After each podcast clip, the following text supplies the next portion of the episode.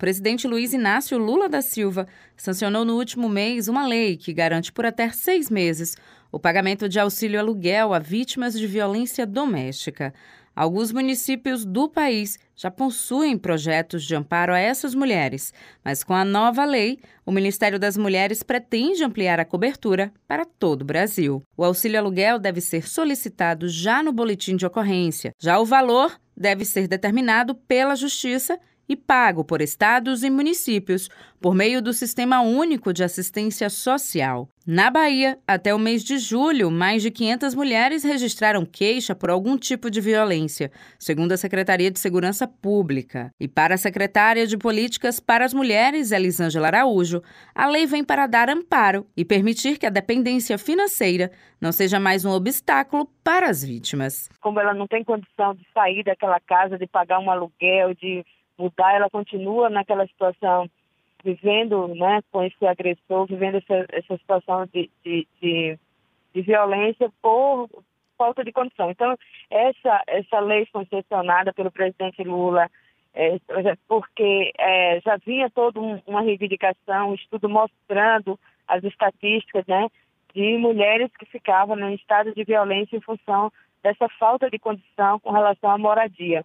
Uma das cidades que paga o auxílio é Salvador. Um projeto da prefeitura proporciona uma ajuda no valor de até 300 reais desde 2014. A secretária de Política para as Mulheres, Infância e Juventude da capital baiana, Fernanda Lordelo, explica que só este ano 250 soteropolitanas já foram encaminhadas para receber o benefício. Agora, com a nova lei, algumas coisas podem mudar. Esse benefício ele vem sempre através dos centros de referência e atenção à mulher, quando ela é atendida, nós direcionamos para o CREAS ou verificamos junto com o CRAN qual a situação e a partir daí a análise desse benefício ele é emitida. O CREAS são os centros de referência de assistência social, tá? Que está vinculado a sempre. O que que muda na lei para Salvador?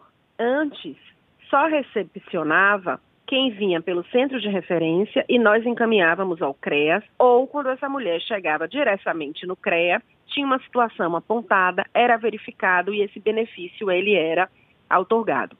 Hoje, os juízes podem solicitar.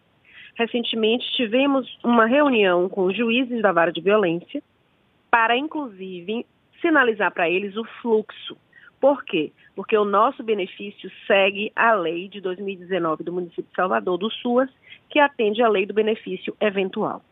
A sanção do auxílio altera alguns pontos da Lei Maria da Penha, que completou 16 anos em agosto do ano passado. A proposta conta ainda com o parecer favorável do Ministério das Mulheres, já que apenas 134 municípios brasileiros contam com casas de abrigo e, no âmbito dos estados, são 43 unidades em todo o país.